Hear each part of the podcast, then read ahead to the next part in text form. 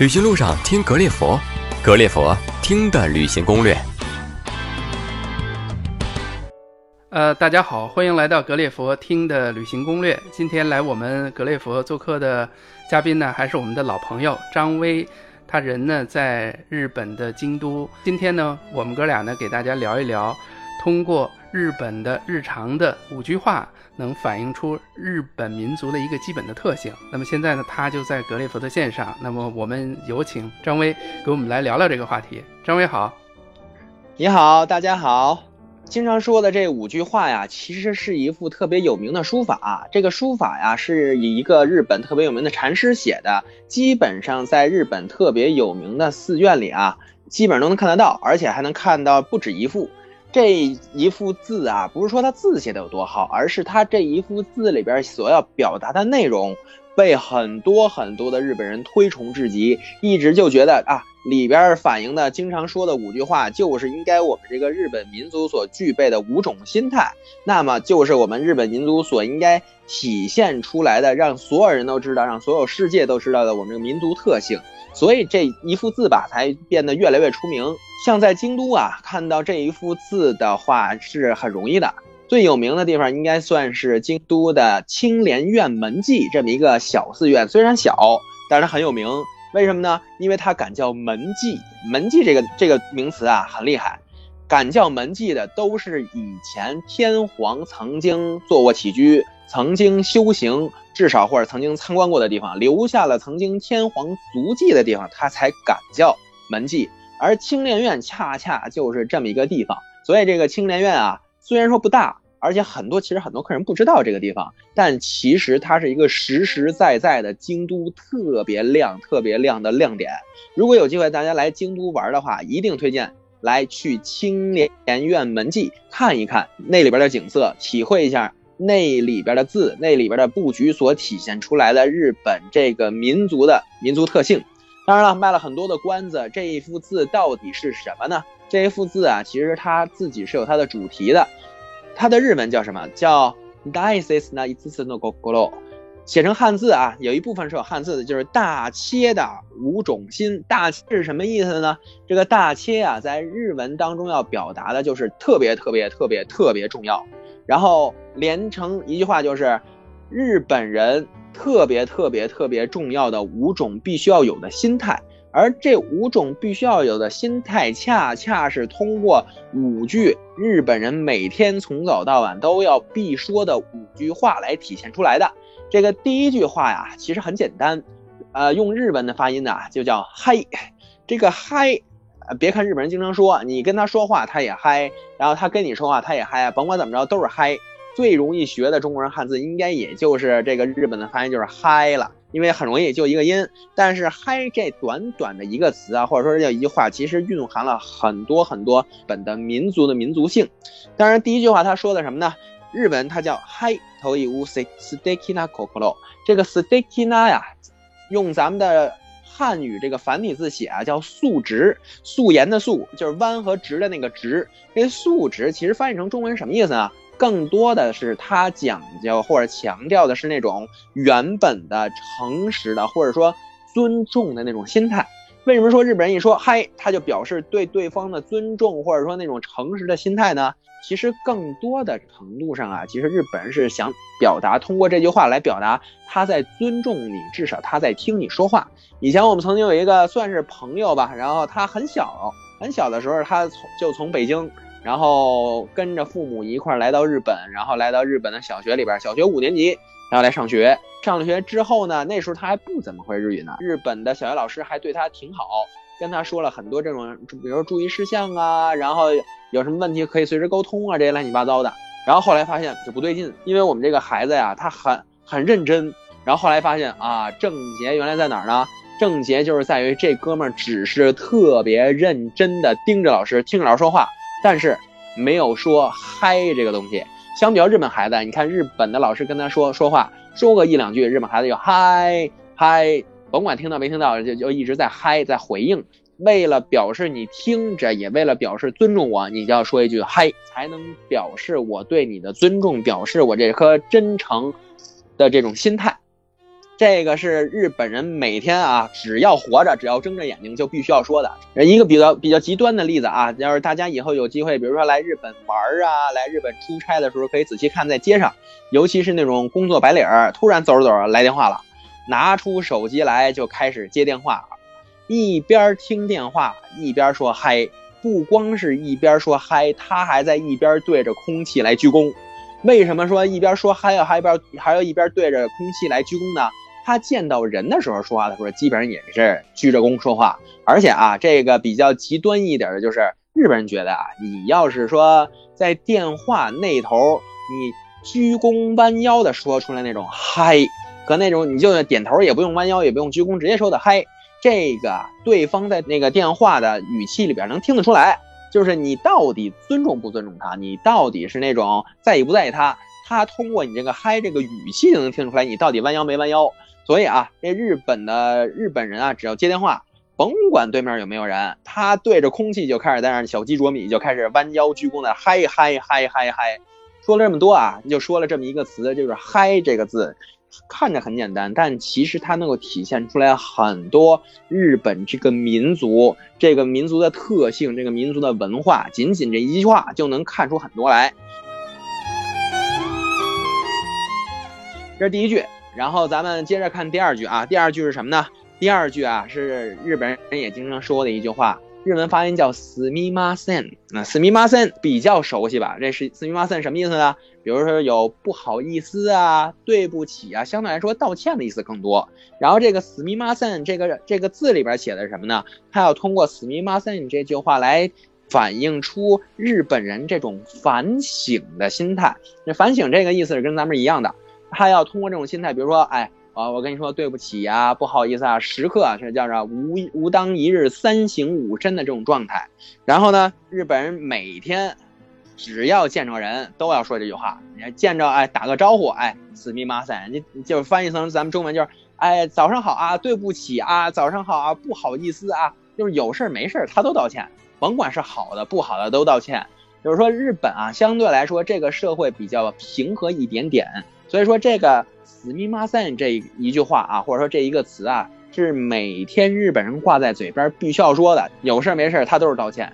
这也是通过这句话体现的日本这个民族叫我们说的反省的这种心态。第三个重要话叫什么呢？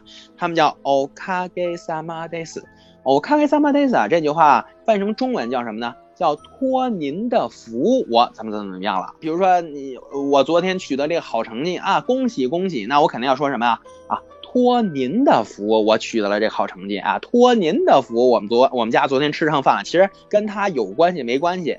这个日本人都要这么说，跟你甭管跟你你是不是啊，你出的力，你帮的忙，那那那只要是我取得成绩来恭喜我，那绝对不是我的功劳，那就是对方的功劳，那就是您的功劳。所以他们要通过这句话来表示一种什么样的意思呢？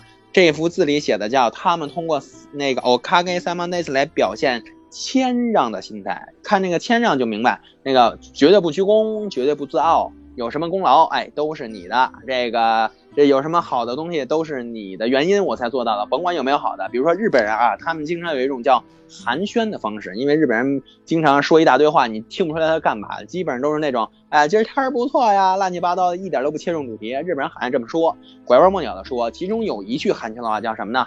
叫你好吗？啊，这里你好吗？就跟日文的 How are you？中国的啊吃了吗？北京话这种这种意思一样。但是日本人他怎么回答啊？日本人一定要说什么叫 okage sama des。然后叫托您的福，我很好。他们连寒暄这种方式都都是在都是在说，哎，是您的那个好处导致了我很好，其实跟你什么关系都没有。但是日本人每天都要说这个不居功不自傲，所说的这种谦让的心态，其实啊，这句话一直往前倒，咱们中国也有。只不过现在啊，咱们国人说这句话的人少了，但至少比如说相比较来说，什么民国时期啊，有可能清末民初那那段时期，大家过年啊或者打招呼寒暄啊，有可能都是在用这句话的。至少我小的时候吧，有可能多好像是多多少少听说过这些东西。这第三句话就叫 “okage sama des”，托您的福来体现这种谦让的心态。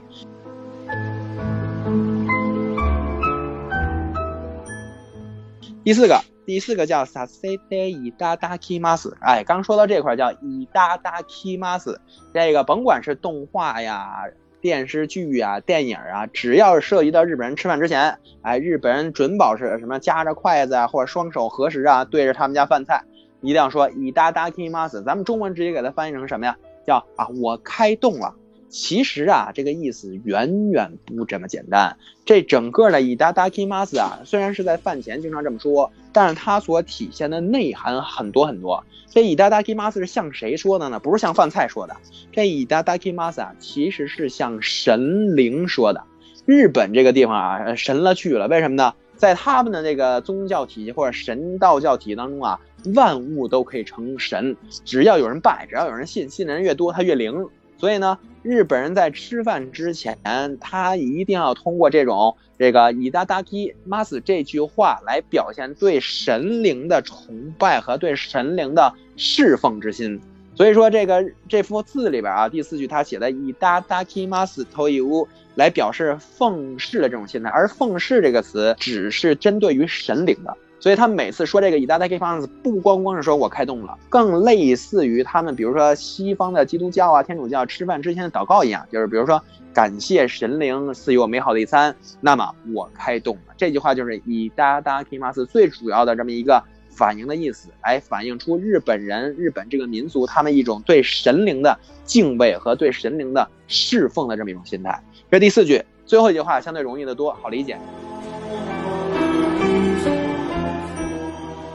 全称叫什么？叫阿里嘎多ございます。这个我们多少百分之八十人应该都知道，叫什么？感谢。对我们刚说了，日本人说经常说嗨，经常说道歉，经常说托您的福，经常说啊对，感谢神灵。最后来一句谢谢，完美的收官，完美的把他们这一个寒暄见面礼仪啊做的特别特别的完整。所以你基本上见到一个相对来说比较呃不熟啊，或者初次见面见面的这么一个。 呃，日本人的情况下，你跟他去寒暄，用这五句话，基本上百分之八九十就没没问题。而且就是日本人也会用这些话跟你说，他们把面子上的事儿做的特别的足，所以你跟日本人简单的相处的时候，你会觉得，哎哎，素质挺好，哎，待着真舒服，面给的真足。这个真正的日本人不是通过这种方式来了解的。以后有机会我给大家讲一讲，怎么样跟日本人深交吧，怎么样去深入的了解日本人的这种他的脾气秉性。其实你了解的更多的是这种表面的，但是恰恰是这种表面的东西，让咱们每个人感觉很舒服。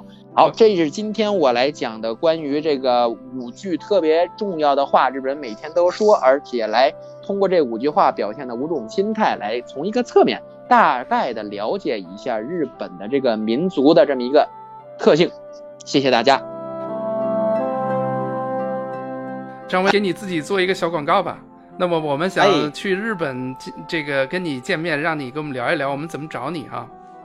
好嘞，呃，大家可以通过微信直接搜我的名字张威，就可以直接找到我。我的微信号是幺八八四九六六八，也可以叫 QQ 幺八八四九六六八。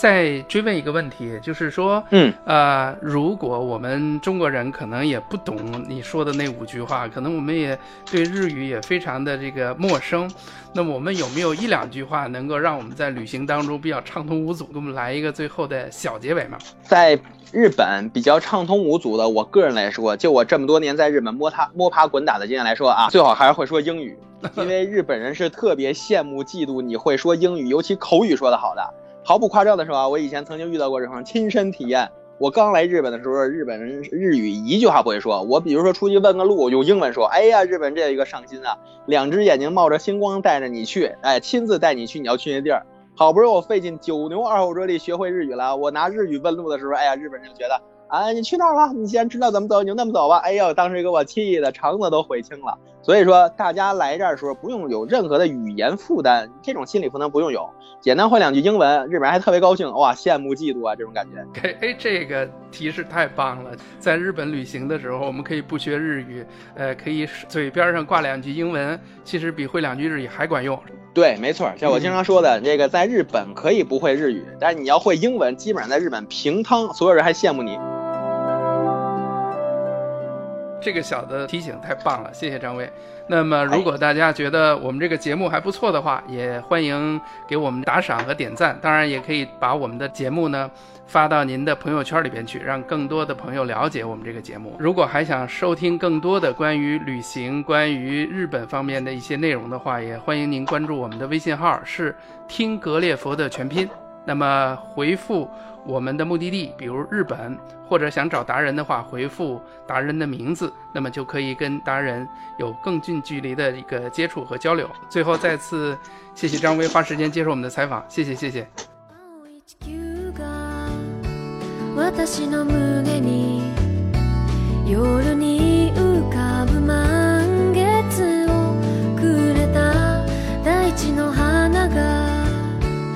私の胸に沈まない太陽をくれた。人と出会